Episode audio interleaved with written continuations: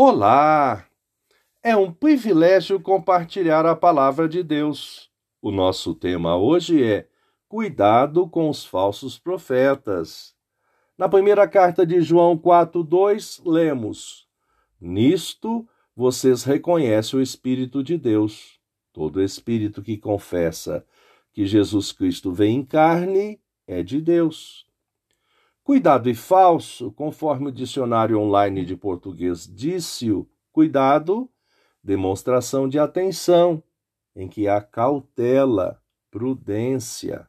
Falso, algo ou alguém falso, inautêntico, desleal, quem age com falsidade. O apóstolo João, nesta carta, desenvolveu verdades bíblicas fundamentais. Nesta porção de texto, ressaltou sobre o cuidado quanto aos desvios doutrinários, capaz de enredar a muitos e distanciá-los dos fundamentos da fé cristã.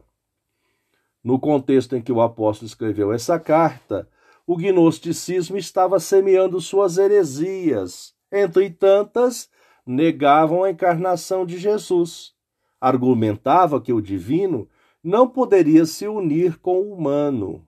Desta forma, negava o nascimento de Jesus e suas duas naturezas, divina e humana.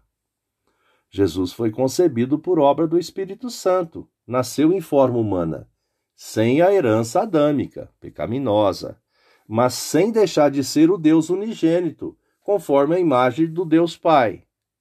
Seu nascimento, morte e ressurreição nos concedeu a vida eterna. Nos dias atuais, com o afã em sermos politicamente corretos, assentimos com, as, com inverdades, como todos os caminhos levam a Deus. Esta afirmação, embora elegante, com a intenção de ser respeitosa, imprudente, nega a verdade bíblica que Jesus é o único caminho de religar o homem contaminado com o pecado adâmico, a comunhão plena com o Deus eterno. E assim, desfrutar da comunhão com Deus e vivenciar aqui na terra a vida abundante e a eternidade com o Senhor Jesus.